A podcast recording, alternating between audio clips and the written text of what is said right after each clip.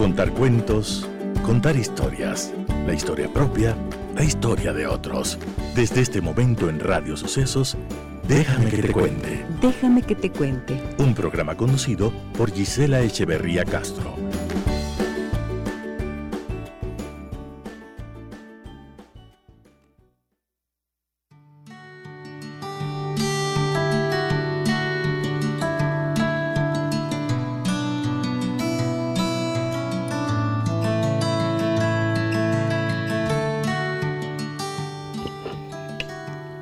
Búsqueda de la paz es lo único en lo que no podemos cesar, en lo que nunca nuestro ánimo puede decaer.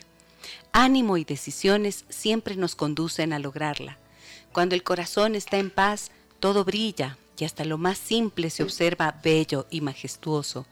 Hasta lo más difícil puede ser resuelto con un corazón sereno, con una mente en paz. La búsqueda de la paz es lo único en lo que nunca podemos cesar. Déjame que te cuente. Déjame que te cuente.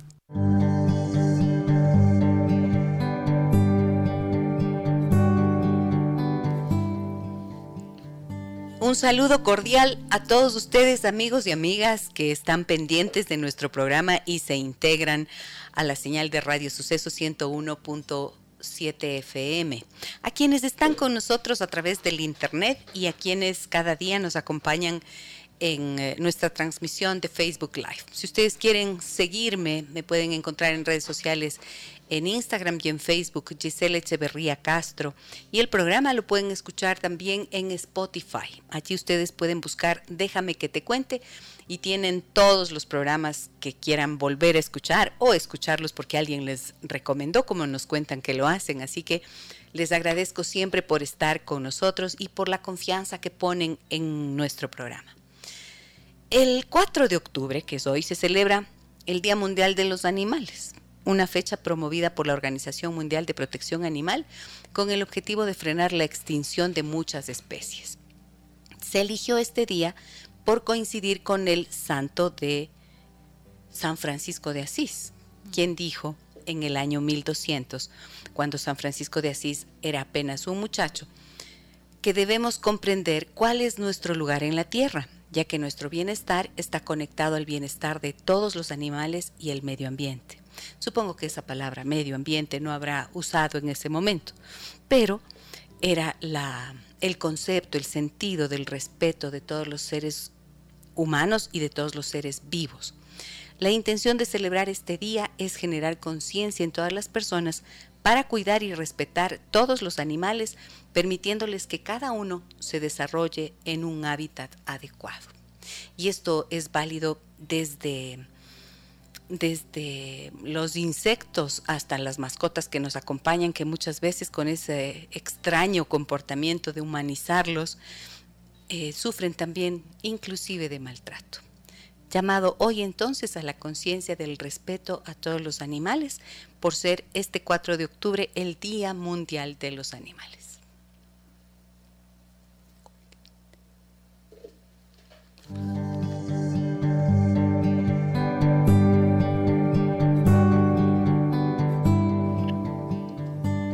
Y bueno, nosotros hemos anunciado para hoy como tema principal ¿Qué pasa cuando tu pareja te reclama que no eres detallista? Y he invitado a mi queridísima amiga, la doctora María del Carmen Borrero, que es terapeuta familiar sistémica y es experta en relaciones de pareja. Ustedes ya la conocen, ya nos ha acompañado varias veces acá en el programa, para hablar de esto. ¿Qué pasa cuando tu pareja te reclama que no eres detallista y hay que partir pensando qué mismo será eso de ser detallista? Hola María del Carmen, buenos días, bienvenida.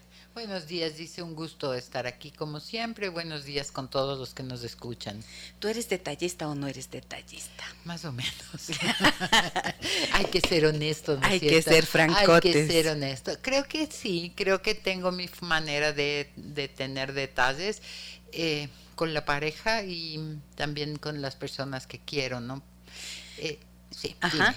No, no, no, te iba a decir, eh, ¿cómo es tu forma de ser detallista? Tengo pequeños detalles, dices, ¿cuáles son? ¿Cómo sueles hacer? Yo creo que, creo que pongamos un contexto para que podamos empezar a desarrollar el tema, ¿no es cierto? Eh, el amor tiene que expresarse o se expresa de distintas formas, ¿no es cierto? Entonces, hay un pensar amoroso, un sentir amoroso y un hacer amoroso. Entonces, ah, ¿cómo, ¿cómo es esto? El pensar amoroso es, o sea, todo lo que uno valora en la persona que quieres, ¿no es cierto? O sea, todo lo que te gusta, todo lo que valoras, todo lo que respetas, o sea, todo esto es como tú piensas amorosamente sobre tu pareja, vamos a poner el caso específico.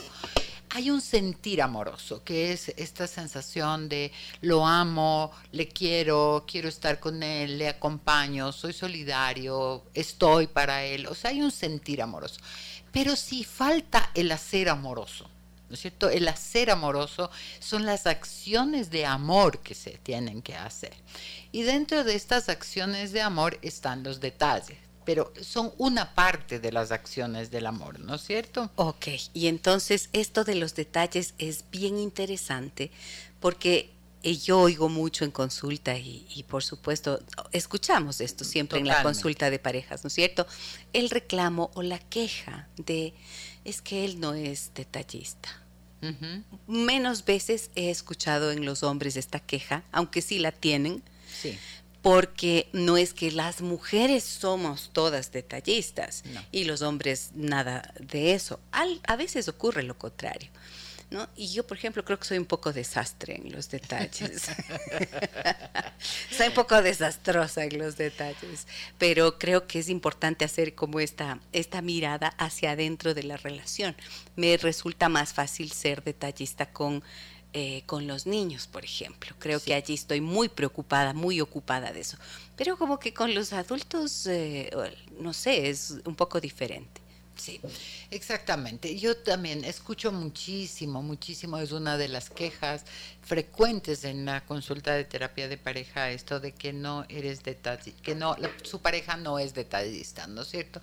Y sí es una queja más femenina que masculina, sin embargo, los, hombres, entienden la expresión del amor desde, yo creo que los hombres y las mujeres, por, por hacer una generalidad, porque no todos son así, pero tienen como distintas formas de expresar el amor, hay distintos lenguajes del amor y entonces eh, tal vez lo, lo, que se ve como detalles eh, es me trae flores, me trae chocolates, me invita a cenar, o se me abre la puerta, eh, me dedica canciones. Sí, esos son los detalles del amor romántico, ¿no es cierto? Del amor romántico que generalmente es el amor de los primeros tiempos, como ya lo sabemos, ¿no es cierto?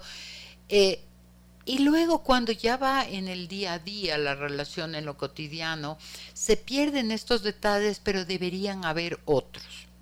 Deberían haber otros que sean como pensar qué es lo que a la otra persona le hace feliz.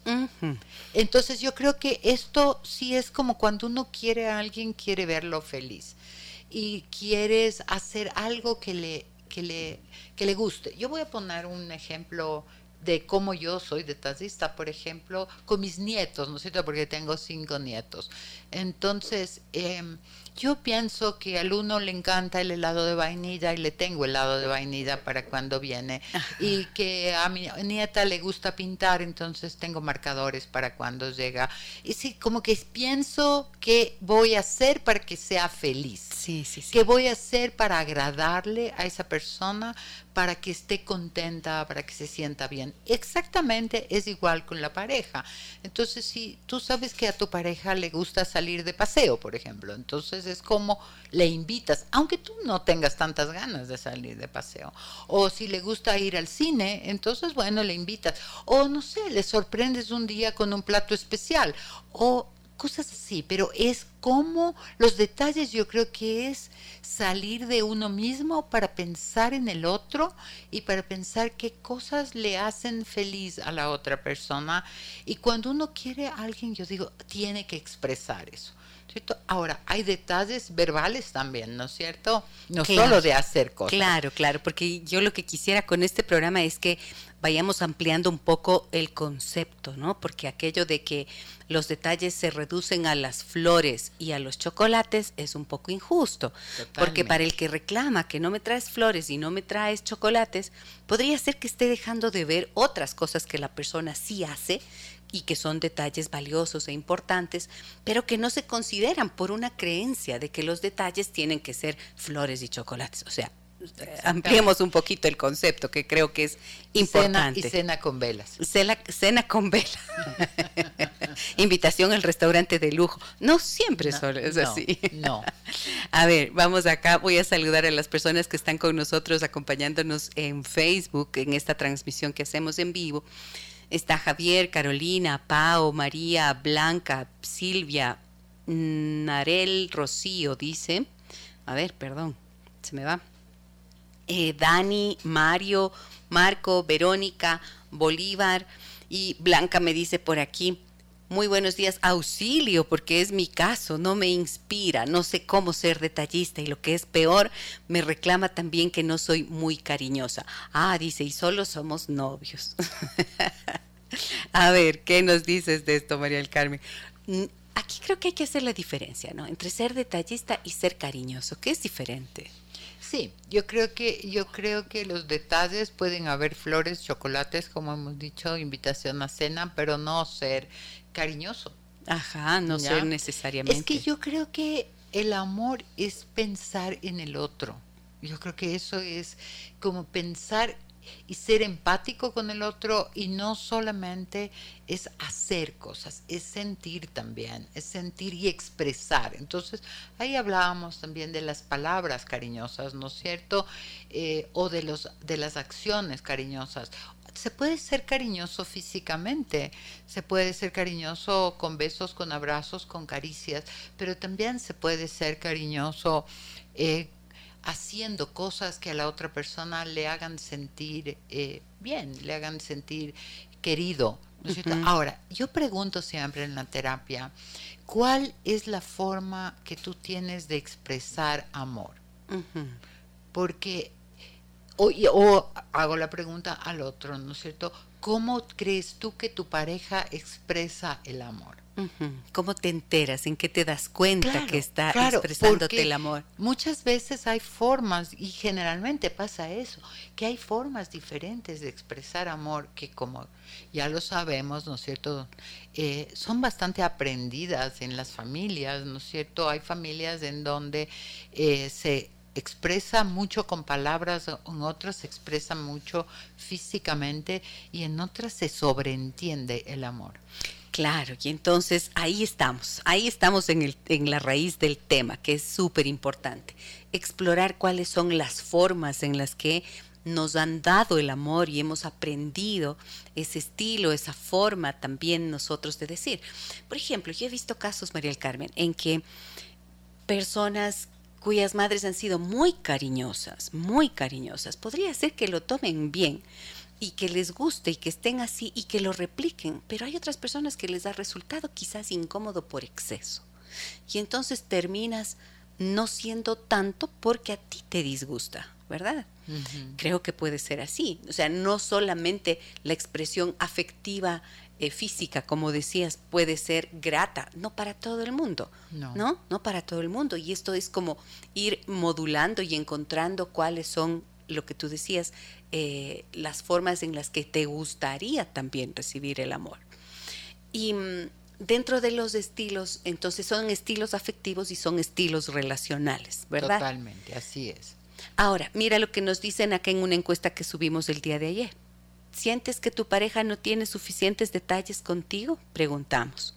Y nos dijeron en las redes, el 79% siente que no tienen suficientes detalles que su pareja no tiene suficientes detalles. Y el 21% dijo que no, o sea que estaba tranquilo.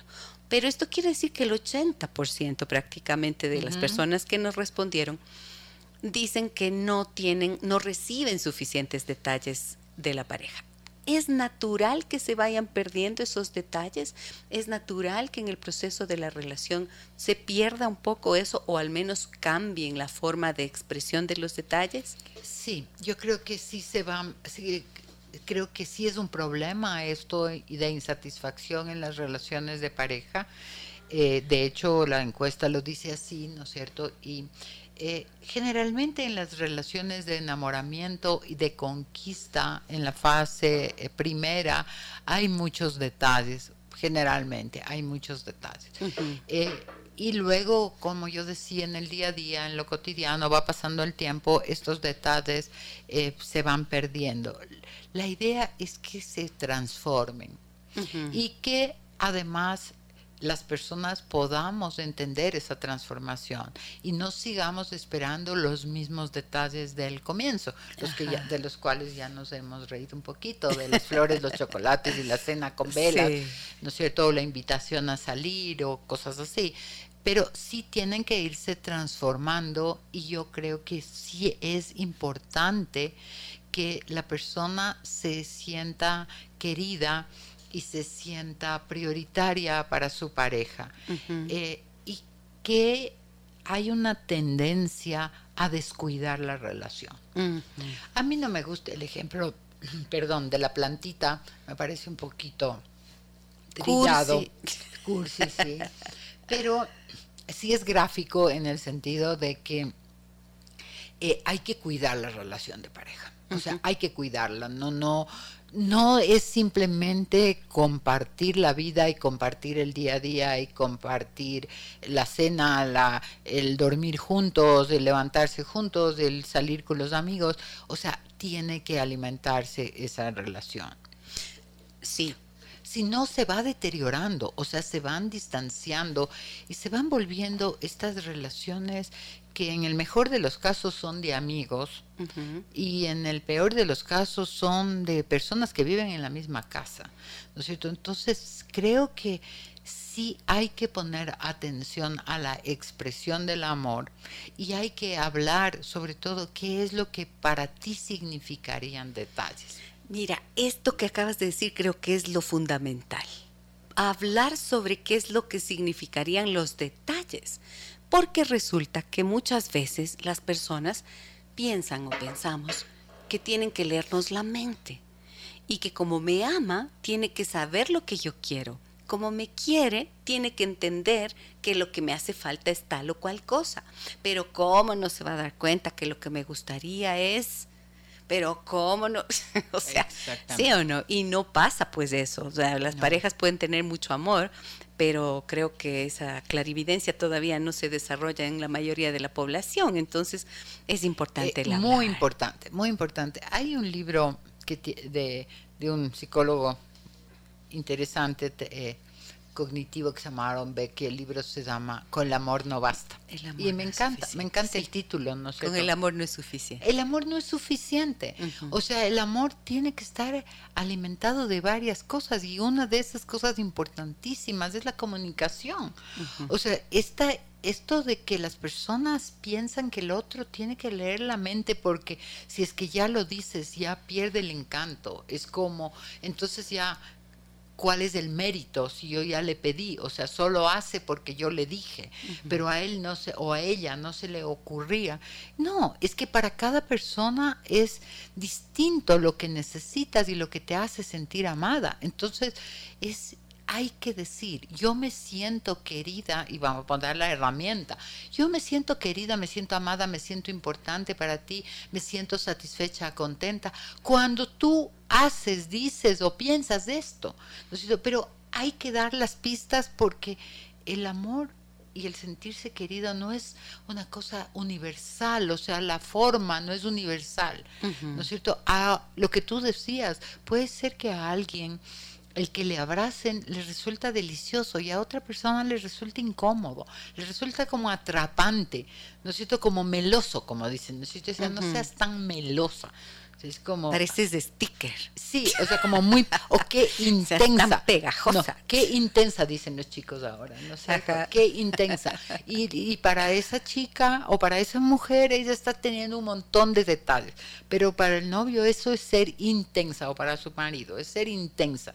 Y entonces, y el hecho de que a él le disguste eso no quiere decir que no la ame. Exactamente, no se puede interpretar como rechazo. Lo que sí es preocupante es que si tú dices cómo quieres, qué quieres, no suceda. Ajá, ah, claro, ahí sí Ahí sí es como para decir, o sea, estamos ante una dificultad. Mira, yo creo que ahorita hay algo que está afectando, dice, y seguramente tú lo conoces más a profundidad que yo, porque es un tema ese es un tema de comunicación y tiene que ver con este tema de las redes y este tema de la tecnología, ¿no es cierto? Que muchas veces las parejas están más conectadas, las personas están más conectadas a sus teléfonos que a la persona que tienen enfrente. Claro. es lo último que ven y lo primero que ven antes de dormir y al, despertar. Entonces están, están mandando mensajitos y corazoncitos y todo a así en grupos, pero a la persona que le tienen al lado, o sea, la ignoran y no están y no están presentes. Entonces yo creo que esto también afecta en las relaciones, afecta mucho en las relaciones de pareja porque las personas se sienten como fantasmas, ¿no es cierto? O sea, están allí pero no les ven. Claro, exacto. O como dicen generalmente en la consulta, me siento como si fuera un mueble en la casa. O como si soy parte del paisaje, pero no.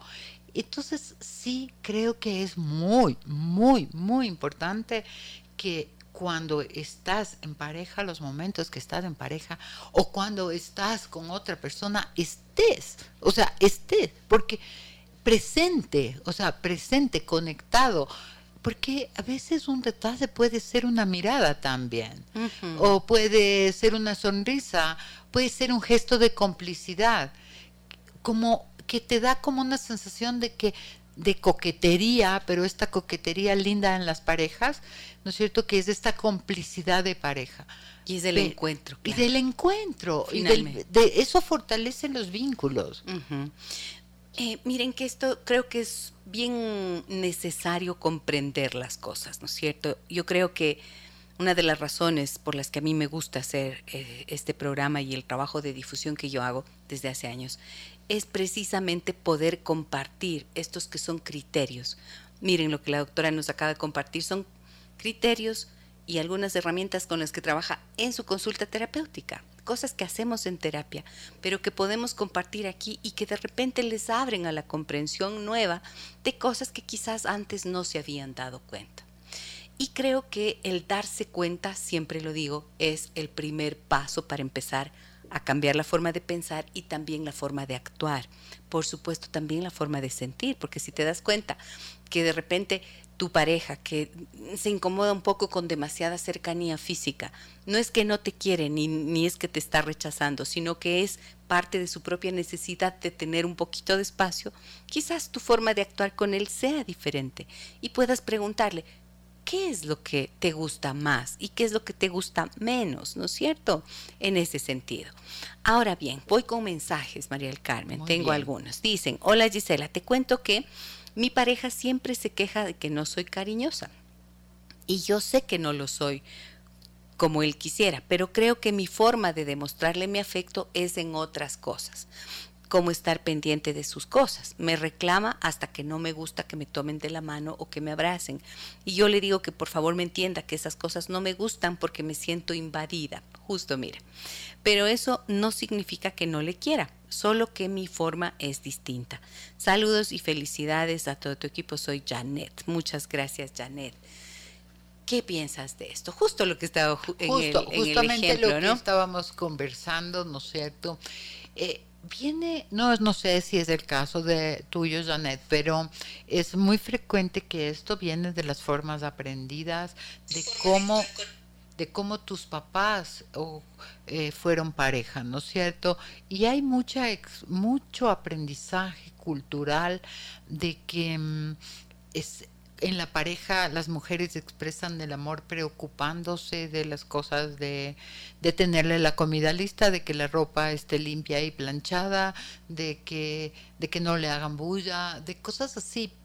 Eh, y poco en este tema más físico, ¿no es cierto? Más. Entonces, eh, pueden ser formas aprendidas de expresar, expresar amor. Eh, y yo creo que es importante también trabajar en la parte física. Yo creo Eso te iba a decir, pero es, importante. El cuerpo es un vehículo de expresión de amor también.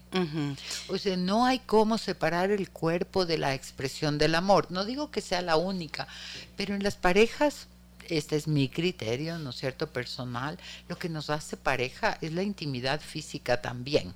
Claro. O sea, porque si no puedes, serías una linda mamá o serías un, una, una buena compañera. Y muchas parejas, yo oigo muchos hombres que dicen cosas como, por ejemplo, es que yo no necesito una empleada.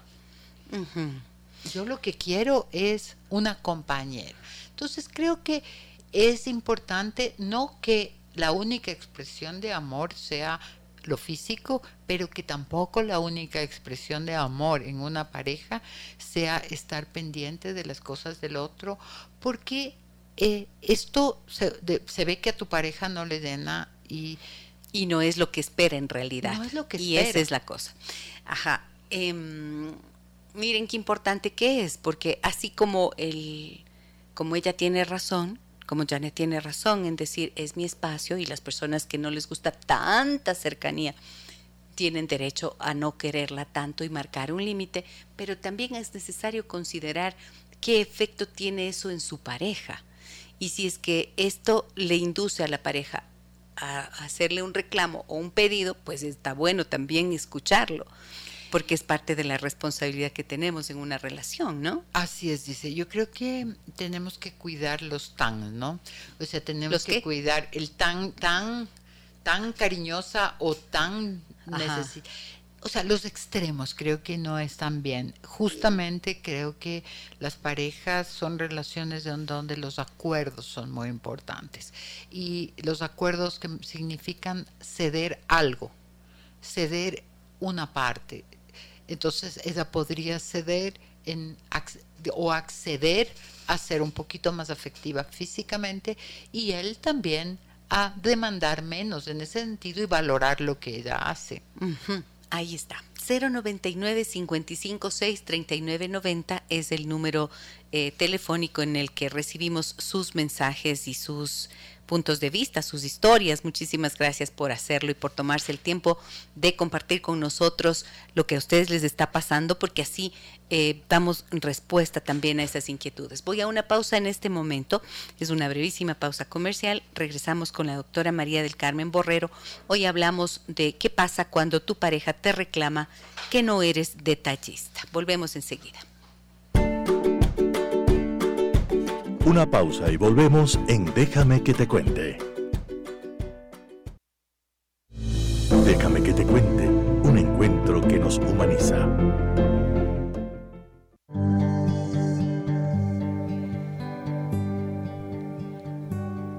¿Qué pasa cuando tu pareja te reclama que no eres detallista? Ese es el tema del que hablamos en esta mañana. Me dicen buenos días con todos, excelente el tema de hoy. Déjenme que les cuente. Mi esposo es súper comedido con todo el mundo y muy detallista con su madre.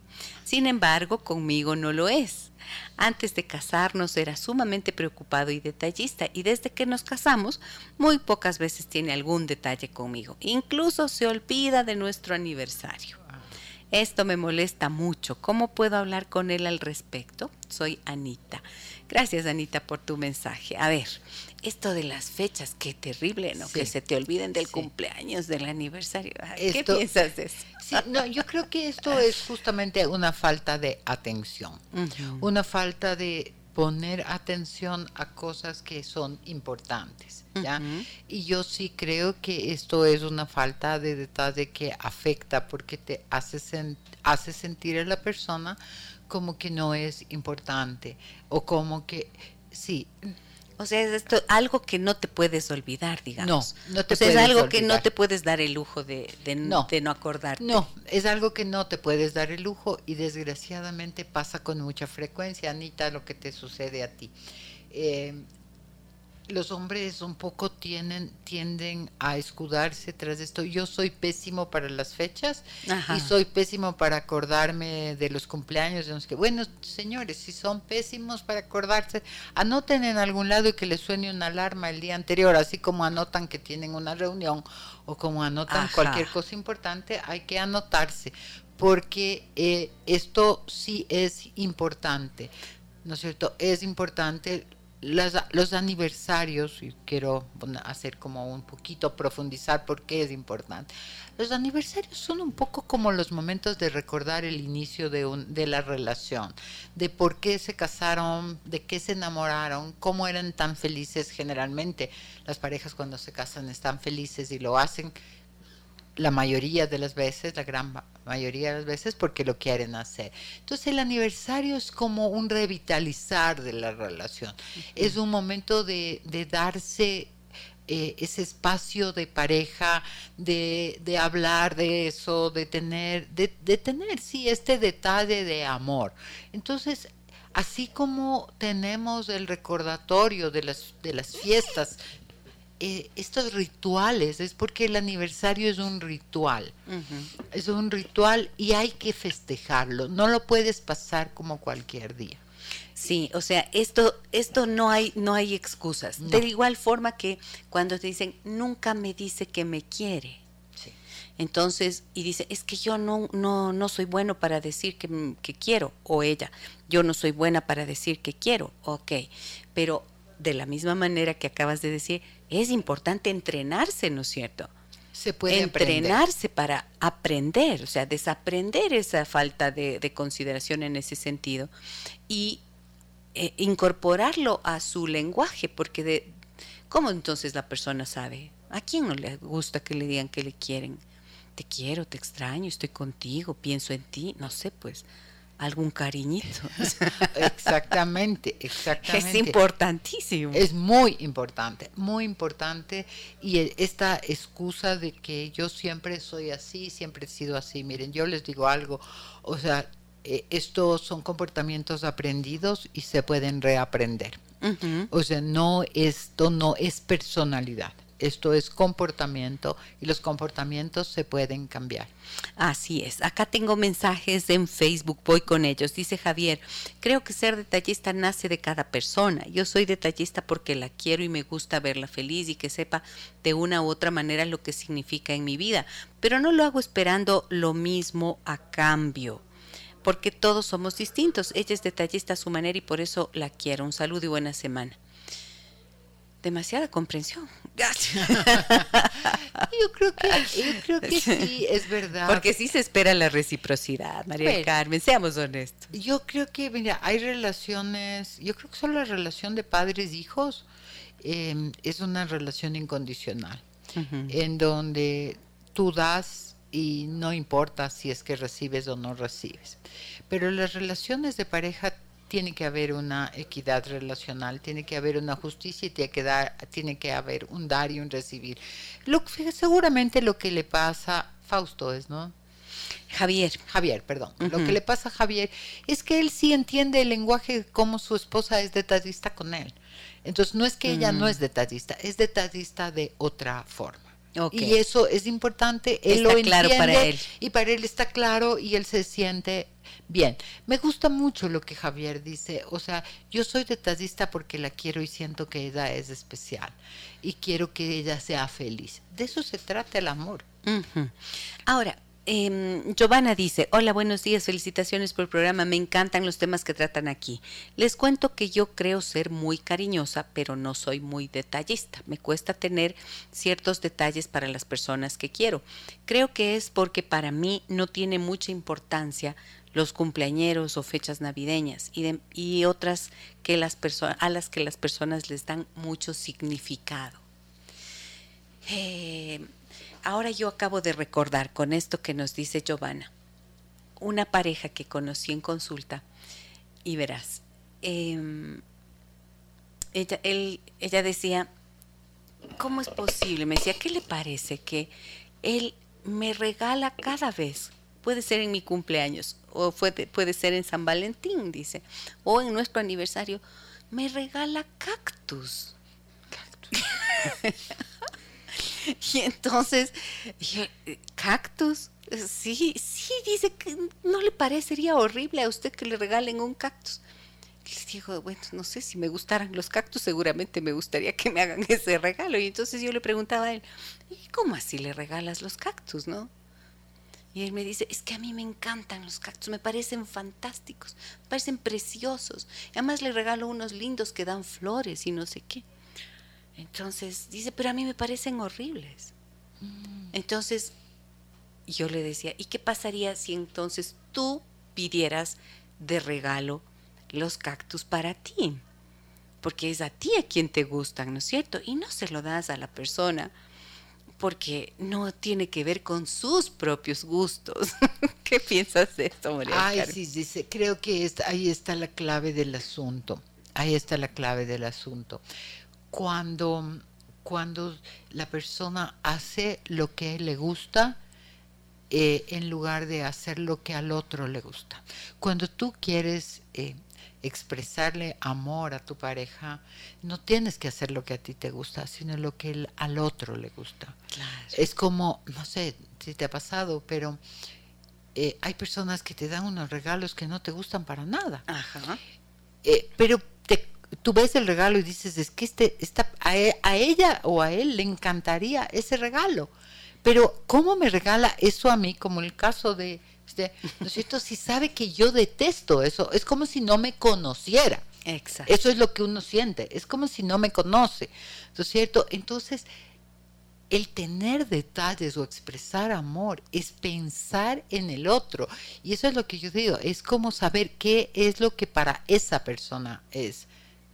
Yo poniendo el ejemplo de mis nietos de la expresión de amor, porque creo que en es donde más detalles tengo yo, o sea, yo no les voy a invitar a mis nietos y les voy a hacer la comida que no les gusta y que a mí me encanta.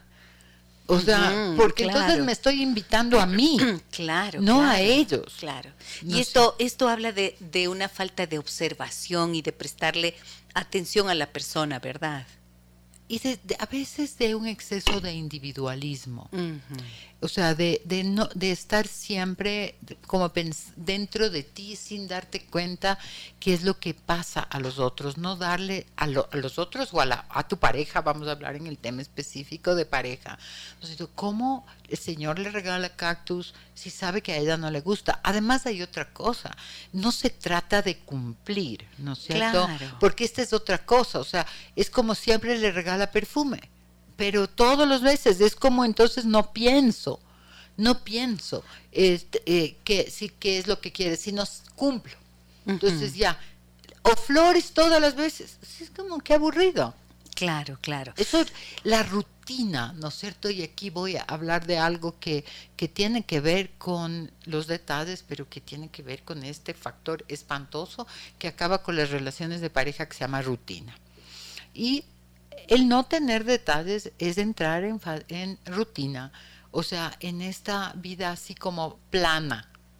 ¿No tiene que tener una nota de emoción, porque como yo siempre digo, a ver, no sé cuál es el plato favorito de cada una de las personas que nos escuchan, pero por ejemplo, el mío es el ceviche, pero si me dan ceviche todos los días, llego un rato en que ya digo, ya no seas maldito, no, más, no me des. Ni un ceviche más, por favor. por Dios. Entonces, esto es igual pasa en la relación de pareja. O sea, si por más que la persona te guste o te gustó que te regaló algo o que tuvo ese detalle, si siempre es el mismo, pierde la nota de la emoción, de la sorpresa, de la novedad y de entonces el detalle pierde su, su valor y se convierte en un en algo que la persona sabe está cumpliendo.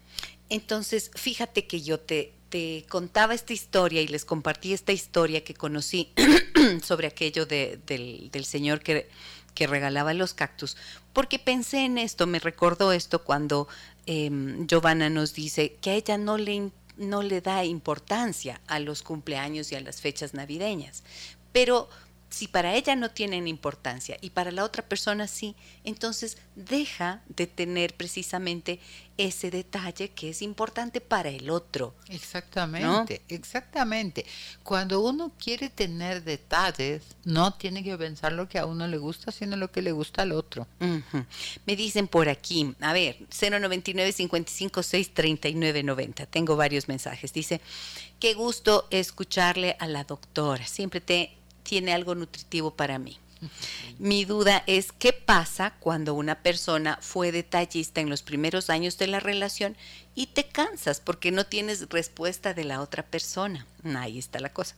O no la respuesta que esperas. Y con los años ya no eres, pero luego la otra persona te reclama porque ya no lo eres.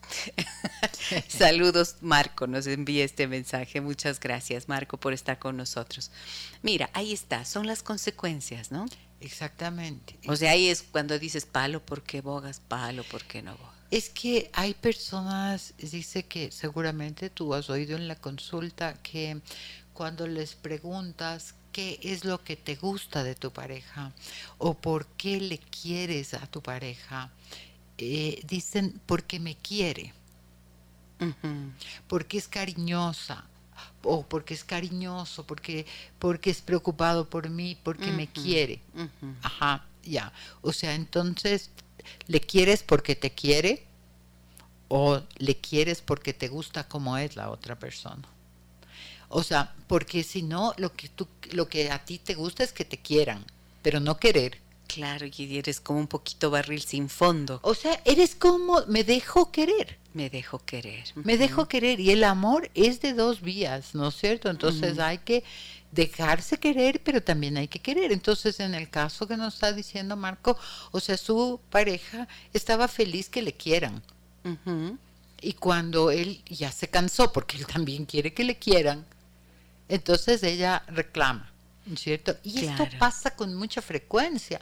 O sea que las personas tendemos a acomodarnos y a entrar en una zona de confort y a pensar que porque ya están viviendo juntas o tienen una relación mucho tiempo, ya no hay que hacer nada más. Ya hasta ahí, ya está.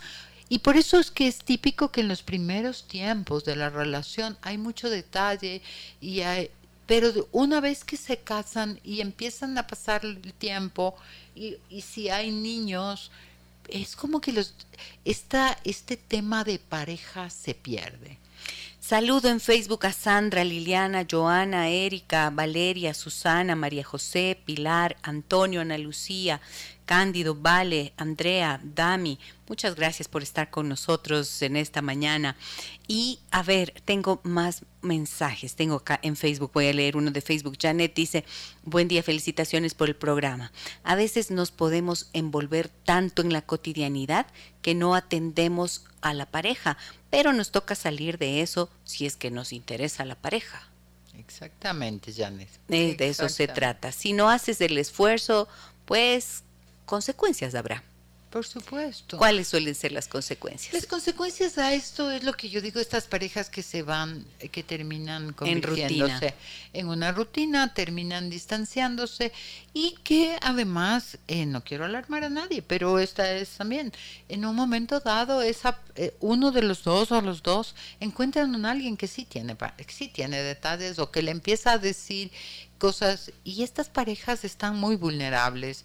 O sea, porque entonces, yo sea, pongo un ejemplo que es muy cotidiano, pero es como si en tu casa no hay comida, el sándwich de la esquina te parece espectacular. entonces, eh, y, claro, y entonces es muy fácil confundirse, es muy fácil confundirse, y porque además eh, lo que hay fuera siempre es novedoso. Entonces, si van quedando esos espacios vacíos. Dejas espacios vacíos, dejas espacios vacíos que pueden ser llenados por otros, ¿no es cierto? O si no, empiezas a ver estos, estas personas con unos estados de insatisfacción, de intolerancia, de depresión, de sí, de depresión, de, insatisfacción, de frustración, de molestia, también como con una amargura, ¿no? Se va haciendo como ¿Te acuerdas? Aprendíamos en alguna clase de esto de ir construyendo un banco de amargura. O sea, como que se van acumulando insatisfacciones, insatisfacciones, insatisfacciones. Y en un momento dado, esto puede ser como la ruptura, ¿no es cierto?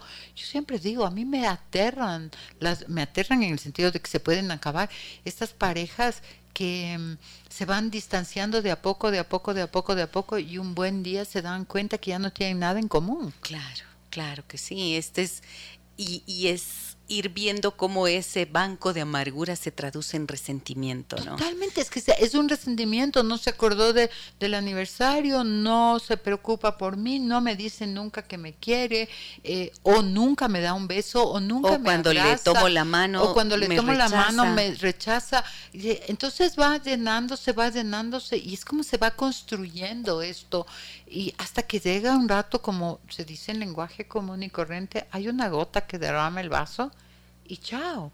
Y ya no hay mucho que hacer porque hay muchos años guardados. Entonces, pidan, hablen, digan, aunque sea, discutan, no importa, pero es necesario pedir esto porque no se puede vivir eh, sin eh, tener estas necesidades emocionales satisfechas. Me dicen, felicidades por el programa, soy Patricia. En mi caso, mi esposo es súper detallista y por el contrario, soy yo la que no lo es mucho. ¿Vieron? Que no es que solamente las mujeres sufren de faltas de detalles. Ajá. Me alegra mucho que lo puedan compartir. No es porque no lo ame, dice, pero así me conoció. Y por más que lo intento, no me nace hacer cartitas o detallitos. En ocasiones le preparo su comida favorita Gracias por sus consejos. Pienso que debo cambiar en ciertos aspectos. Eh, no estamos diciendo que los detalles son solo hacer cartitas o detallitos, ¿no? Esto es súper importante. Ya vamos a ampliar un poquito lo que la doctora María del Carmen Borrero nos planteaba acerca del hacer amoroso, que es bien importante. Tengo otro mensaje acá, me dicen, buenos días, déjame que te cuente, soy Julia. Gracias, Julia. Yo a mi esposo le digo siempre que me gusta. A ver, yo a mi esposo le digo siempre que me gusta. Hablo con él de los detalles que me gustarían y hasta que sea cariñoso. Las cosas parecen que van bien unas semanas y luego otra vez vuelve a ser frío. Y ahí, entonces, si ya se dijo, y como nos decía Anita también, ¿no es cierto? Hacía esta pregunta de ¿Cómo hablas al respecto? Si ya no hay detalles contigo, si no hay eso, tendríamos que entenderlo entonces como un síntoma también de algo quizás más importante que subyace en la relación, María del Carmen. Sí, creo que creo que eh, digamos tienes que puede ser un problema de la relación, pero también puede ser un problema individual. O sea, hay personas que tienen mucho temor a expresar afecto eh, porque tienen temor o a ser rechazados o lo que tú decías en un momento dado, a como perderse en el otro, a perder como su autonomía, a ponerse vulnerable, eh, o porque lo ven como formas... Eh, yo voy a decir algo personal porque creo que es bueno que uno pueda también contar sus experiencias, ¿no es cierto? mi familia es una familia, e, era una familia de poca expresión de afecto físico. Em, eh, entre adultos, sí, mucho con los niños y mucho con los perritos o los gatos o cualquier animal. Eh, pero es algo que después, porque se veía como ridículo se veía como ridículo, o sea, como que las personas inteligentes y así muy racionales no expresan el afecto de esta forma que se ve cursi, que se ve ridícula, que se ve infantil. ¿No es cierto? Como meloso, o sea, como denigrando la expresión de este afecto. Pero yo digo, sí se puede cambiar, sí se puede cambiar, pero para esto necesitas, eh, primero, eh, tomar conciencia. Obviamente eh, tengo una pareja que para la cual es muy importante eso. Entonces aprendes y una vez que aprendes, o sea, creo que se va reforzando porque también, te da satisfacción. Te da satisfacción. Entonces, miren, al comienzo hay que hacerlo pensado. O sea, hay que, como cuando uno aprende un nuevo idioma, ¿no es cierto? Eh, al comienzo tienes que pensar la palabra, la tienes que buscar, tal vez te suena forzado, tal vez no lo pronuncias perfecto, pero poco a poco practicándolo, o sea, va fluyendo, vas aprendiendo y también te vas dando cuenta que es algo que te enriquece como persona, ¿no es cierto? Porque eh, el amor tiene que ser expresado también en, en, las palabras, también en las caricias, también. O sea, es lindo ser cariñoso, o sea, no es vergonzoso, es lindo ser cariñoso. Y cuando una persona es cariñosa, no es menos, es más. Entonces es como poder eh, al principio pensar que lo vas a hacer a favor del otro, porque entiendes que es su necesidad, pero em, luego ya una vez que empiezas a practicarlo, empiezas a entrenarte, porque de eso estamos hablando, ¿no es cierto? Que podemos, podemos reaprender cosas nuevas, aprender cosas nuevas entonces allí también para ti va a ser satisfactorio porque estás nutriendo la relación y todo lo que das pues se vuelve como una energía amorosa de reciprocidad, que es así. Exactamente, es que es, por eso digo, si es que, si es que tiene, si es que, primero la persona tiene que eh, aceptar y entender la necesidad. Los seres humanos somos seres de contacto y somos seres de expresiones de amor, o sea, y en más, en, esto en la relación con los hijos, en la relación con, con los amigos y, y, más que nada en la relación de pareja. Entonces es un enriquecimiento personal, no es un favor que tú le haces al otro.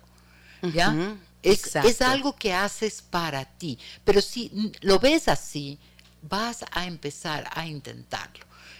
Ahora, si es que a alguien le cuesta mucho trabajo, sí tiene que trabajarlo individualmente, porque no es que le cuesta trabajo con, con su pareja, es que le cuesta trabajo en, general. Entonces, allí puede haber un bloqueo, un bloqueo que puede ser como un miedo por ejemplo, hay gente que tiene miedo a que le rechacen, entonces prefiere, pero no porque le rechaza a su pareja, a lo mejor se sintió rechazado por sus padres o se sintió rechazado por por, por una expareja. Por una expareja, o sea, hay heridas no sanadas que pueden estar eh, afectando la relación actual de pareja. No siempre se trata de que es algo contra la pareja. Em, estaba pensando cómo el silencio en las parejas, perdón, perdón, pero es que el fin de semana he pasado con cero voz y ahorita estoy otra vez. Siempre, siempre em, mi punto débil es mi instrumento de trabajo, precisamente. ¿Qué me estará diciendo el cuerpo? Algo dice, algo dice. Algo está diciéndome el cuerpo. Está, quería decir que qué importante que es poder en realidad comunicar los temores que se tienen, ¿no? Yo he visto, por ejemplo, temores en relación a lo siguiente. No soy muy cariñosa para que no se crea tanto. No vaya a ser que si yo le doy demasiado, entonces luego se crea su tanto que ya me da por sentada y no hace ningún esfuerzo por mí. Por ejemplo, he visto estos como motivos para, para mantener la distancia. ¿Tú qué, cómo ves eso, María? Totalmente, por eso te decía que son temores a que es una manera, es una manera de tener el control.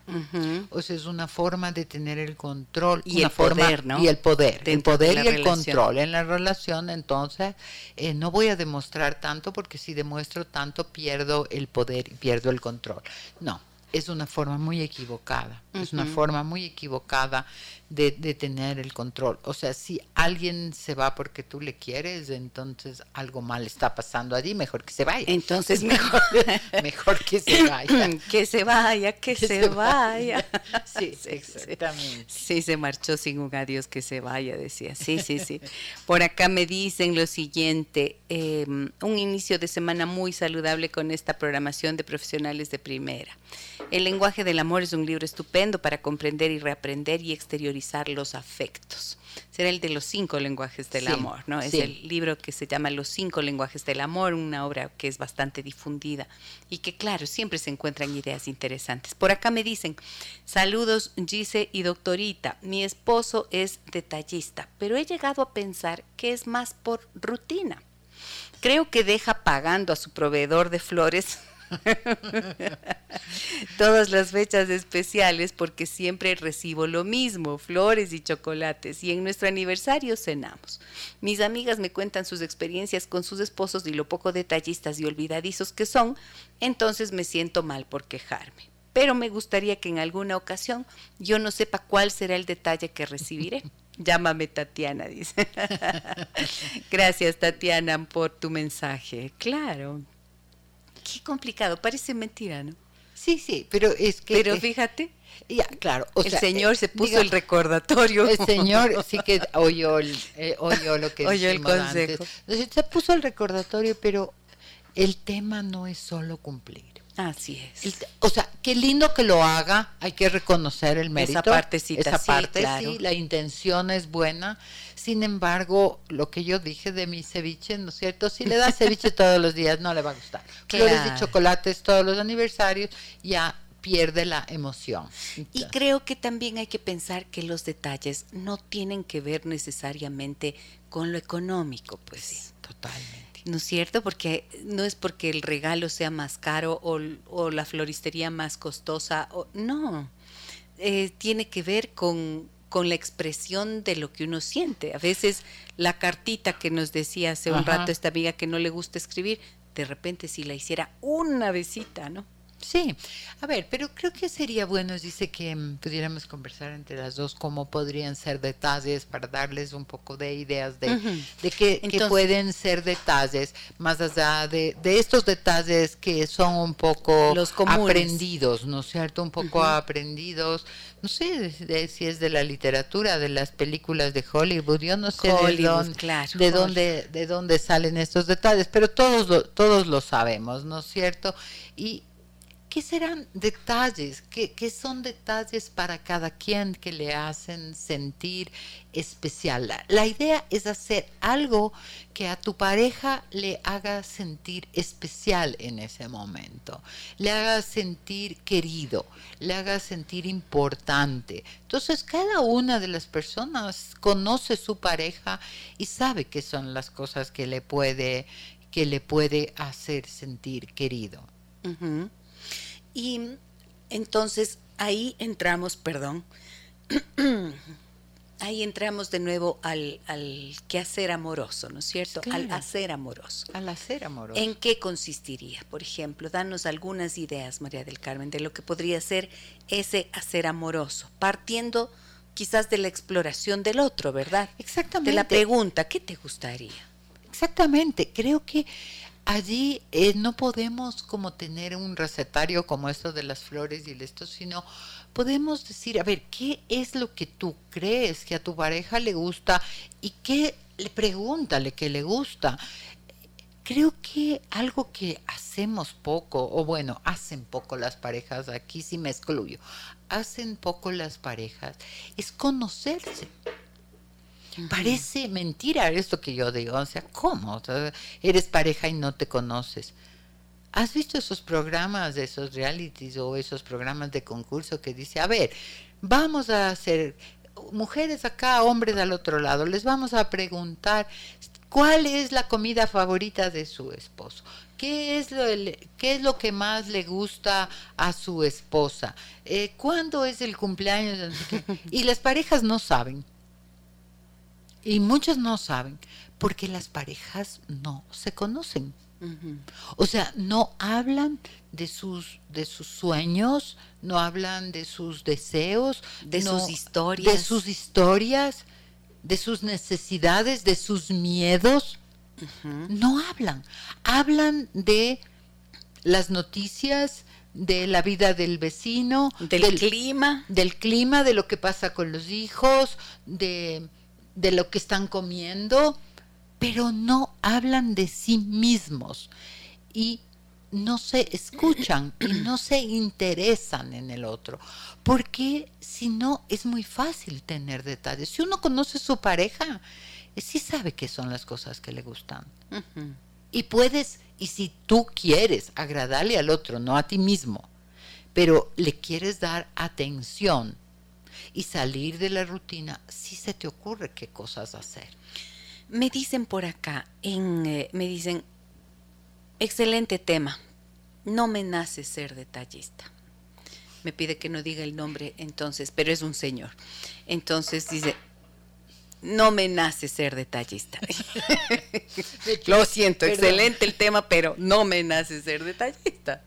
Sí, tal vez, tal vez, señor, lo que le pasa a usted es que está pensando que ser detallista es solamente esto de escribir una cartita, de poner una nota, de comprarle flores, de, de no. Ser detallista significa o sea, en, como le estamos abriendo el contexto, ¿no es cierto? Es pensar qué puede hacer usted por su pareja que a ella le haga feliz o le haga sentir importante. Y creo que es indispensable decirlo, siempre y cuando la pareja sea importante para usted. Ah, por supuesto. Y quiera y tenga la intención de mejorar su relación. Por supuesto, por supuesto. O sea, esto es... Claro, ¿no es cierto? Porque esto que está diciendo la doctora Medel Carmen Borrero tiene que ser leído y entendido en este contexto. Totalmente. Porque no crean que por mandar flores o chocolates o hacer todo esto que estamos diciendo acá, la relación va a mejorar si usted ya no la ama o si usted ya no lo ama. Y ahí estamos enfrentados a otro, otro problema. Sí, y, me, acaba de venir una idea a la cabeza, estas asociaciones que uno hace, ¿no es cierto? Hay parejas que después de que, de que cometen faltas, por decirlo así, ah, ¿no es cierto? Fallas a la relación. Muy buena. Eh, entonces mandan flores, mandan chocolates, invitan a cenar. O sea, eso no es tener detalles, eso es manipulación. O culpa. Claro, y entonces a veces las esposas sí se dan cuenta, ¿no? A veces las esposas. ¿Qué habrá hecho que ahora me ha mandado? sí, exactamente. O sea, es mandar flores para reparar.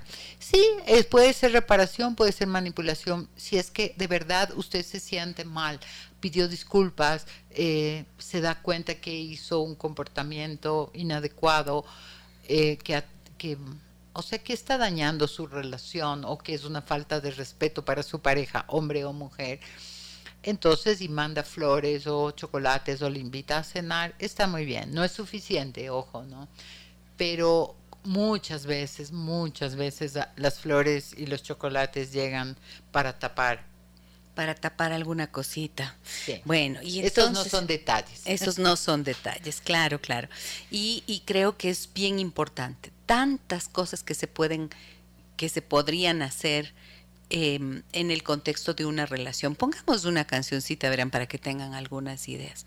De un, de un cantante, em, eh, Oscar de León se llama, ¿no es cierto? Y la canción se llama Detalles. Porque Roberto Carlos decía, detalles tan pequeños de los dos, son cosas muy grandes para olvidar. Y, pero claro, uno se olvida dentro de la relación, se acuerda de los detalles cuando ya se acabó la relación. Y lo que queremos es que si tienen una buena relación y quieren motivarle y darle vida, pues cultiven esos detalles. Escuchemos. Ahí dice este señor Oscar de León, dice, da todas estas recomendaciones, ¿no? sácala a bailar, llévala a pasear, no sé qué. Y, y se refiere solo a los hombres, que cómo deberían actuar con las mujeres. Pero mm, sí es verdad que hay como una precarización, yo pienso, de la manifestación amorosa de los varones en muchísimos casos y ya vimos que también de las mujeres. Entonces, pongo la canción solamente por, por amenizar un poquito el programa, pero estamos hablando de que las necesidades siempre son humanas, ¿verdad, María del Carmen? Independientemente. Independientemente, o sea, estamos, de que aquí estamos hablando, cuando hablamos de parejas, siempre hablamos de él y ella, ¿no es cierto? Y hablamos de la relación.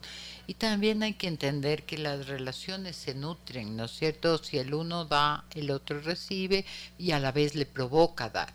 Em, yo quería hacer una, como una pequeña diferenciación eh, sobre estas expresiones de afecto físicas que son un beso, una caricia, un abrazo, el tomarse de las manos, que no siempre tienen que tener una connotación sexual, ¿no es cierto? Entonces, ¿por qué em, la intimidad sexual es muy importante en una relación de pareja? Es, para mí es esencial en una relación de pareja. Sin embargo, estas expresiones de afecto eh, físico son muestras de cariño, son muestras de amor y no siempre tienen que tener una connotación sexual. ¿No es cierto? Muchas eh, mujeres, sobre todo en la consulta, se quejan de que cuando su marido les abraza o les da un beso, eh, es porque quiere tener relaciones sexuales y entonces ellas no lo ven como una muestra de afecto, sino como una necesidad casi fisiológica de su pareja y se sienten mal, ¿no es cierto? Se sienten mal, se sienten utilizadas, se sienten incómodas, molestas y no lo reciben de la, de, como una expresión de amor. Y esto me parece que es un temazo, María del Carmen. Creo que podríamos hacer un día un programa dedicado solamente a explorar esta parte, ¿no? Porque em, muchas veces em, las esposas acceden a tener la relación sexual, también en el cumplimiento del deber, y se convierte esto como en una obligación que lejos de ser una experiencia satisfactoria, lo que hace precisamente es deteriorar aún más la relación y empiezan luego a rehuir el encuentro sexual, porque nadie quiere estar allí solamente por obligación. Y entonces pensar en que los detalles tienen solo la intencionalidad de tener la relación sexual es como dejar de ver la integralidad de este ser humano, de esta persona con la que vivo y convivo, ¿no? Totalmente. Y dejar por fuera esos aspectos afectivos, no, no, yo creo que, no le hacen justicia a la relación. Exactamente, exactamente. Creo que es un tema bien importante de trabajarlo porque eh, la, la, sexualidad, la intimidad de pareja es algo maravilloso y es algo eh, que es esencial en una relación de pareja, pero cuando está vivido desde la necesidad de los dos, desde un encuentro, desde el resultado de, de, una comprensión, de un cariño y desde, no sé, o desde el deseo de los dos. No, no necesariamente tiene que haber no vamos a poner un toque moralista, ¿no es cierto? Si los dos lo desean es maravilloso, pero cuando estamos hablando de ser cariñoso, yo creo que el ser cariñoso es más allá de este tema sexual. Entonces, eh, no sé, estás, eh, estás yendo se encuentran o se, está el uno al lado del otro y de pronto le da un beso o le abraza o le hace una caricia y no más, y hasta ahí llega. Eso es un detalle amoroso. Hola Gise, buenos días. Me dicen, en mi casa siempre hemos sido muy poco afectivos y por miedos propios siempre me distanciaba emocionalmente de mis exparejas. En la última relación fui completamente diferente, muy amorosa, propiciaba el contacto físico y compraba chocolates que me dijo que le gustaban. Aunque esa relación terminó, me gustó mucho la sensación de ver feliz al otro por una muestra pequeñita de cariño. Y ahora me he prometido ser así cuando el dolor de la ruptura haya pasado y me vuelva a dar otra oportunidad con alguien. Un abrazo. Muy bien, muchísimas gracias, Alex. Qué, bueno, ¿no? Porque esto es una cosa importantísima. ella hizo lo que tú decías, darse la oportunidad de uno experimentar primero pensando en el otro y luego resulta que te sienta bien a ti también y ya lo incorporas a tu nueva forma de actuar. Totalmente.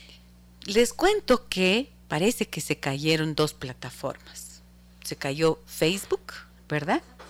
Se cayó Facebook, mm. se cayó la red, se cayó la plataforma y también se cayó WhatsApp. Así que con las mm. justas alcanzamos a ver este último mensaje y, ya no tenemos oportunidad de, hacer más nada con mensajes o con las personas que no estaban, eh, que estaban conectadas allá.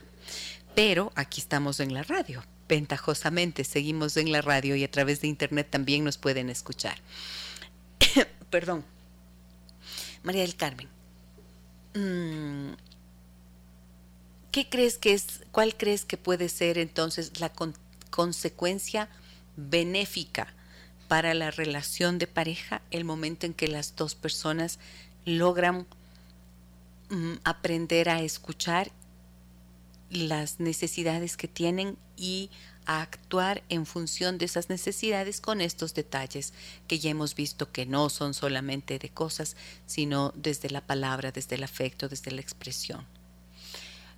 Mira, yo creo que esto es lo que alimenta la relación, ¿no es cierto? Lo que alimenta, ayuda a crecer la relación, eh, ayuda también a fortalecerla para los momentos difíciles, porque las parejas, o sea, las parejas pasan, pasamos por distintas etapas y distintos momentos y como como todos, o sea, tenemos épocas que son buenas y épocas que son no son tan buenas. Hay épocas de más amor y épocas de desamor, hay épocas de encuentros y desencuentros y esto creo que es importante saber, ¿no es cierto? Porque a veces las personas piensan que les va pésimo porque en una etapa de su vida están mal o en un momento de la relación están mal. Entonces, ¿qué pasa? Esta, estas expresiones de amor, esta, estos detalles, este estar más juntos, este comunicarse mejor, este poder hablar, eh, son como los recursos que uno tiene para, para sostener, como lo que va alimentando la estructura, esta le va dando fortaleza. Yo digo que es como que va, va ayudando los cimientos para que cuando viene un temblor la casa no se caiga. ¿no? Ajá, o sea, son esas columnas que te van a sostener finalmente. Son esas columnas que te van a sostener para que puedas estar bien, pero si esto no hay y estamos en mitad como de una relación árida, ¿no es cierto? De una relación árida, insípida, de una relación de rutina, el momento que viene una dificultad, o sea, estamos vulnerables, vulnerables eh, hacia afuera, pero también vulnerables hacia adentro, ¿no es cierto? ¿A qué me refiero con esto? No solamente el peligro es el peligro es que haya una infidelidad o que haya otra relación o que la relación se acabe, sino que las personas, la persona se deprima, la persona se deprima porque se o, se vuelva irritable, se vuelve irritable, violenta, ¿no es cierto? Eh, amarga, negativa.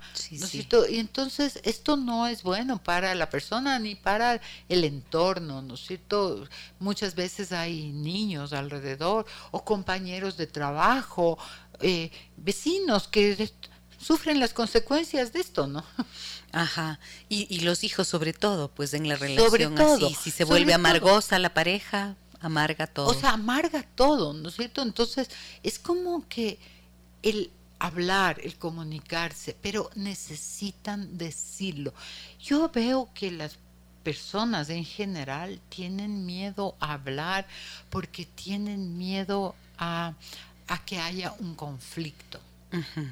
Y es como hay que saber cómo decir, pero hay que decir. ¿No es cierto? No tengan miedo a, que, a pasar un mal momento. Mal momento que me refiero a que el otro no esté de acuerdo. Y qué bonito esto que acabas de decir. Esto es, eh, creo que mm, un poco explica la razón por la que trabajamos en este tema el día de hoy. La finalidad es poder construir cimientos y columnas sólidas dentro de esa relación de pareja, porque como no todo es color de rosa, cuando vengan los vientos fuertes, ojalá que entonces no sean una casa blandengue eh, que se viene al suelo de inmediato, sino que estén suficientemente fortalecidos como para que puedan mirarse a los ojos con confianza, con esa complicidad que decías, ¿no es cierto? A veces solo mirarte te hace saber que estás allí y que cuentas con el otro. Entonces, ojalá que puedan construir desde los pequeños detalles, que son múltiples, como vimos hoy en compañía de la doctora María Carmen Borrero, eh, puedan construir esas relaciones fuertes que puedan continuar en el tiempo. Y también creo que si es que alguien que nos escucha se da cuenta, porque podría ocurrir, ¿no?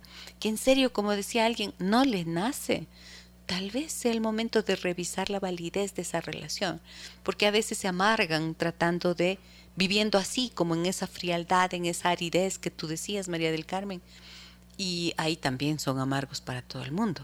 Exactamente.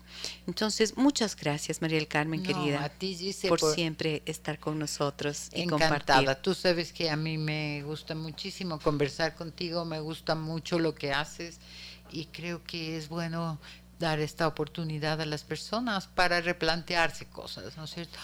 todos los días podemos mejorar en algo. Esto es siempre importante recordar.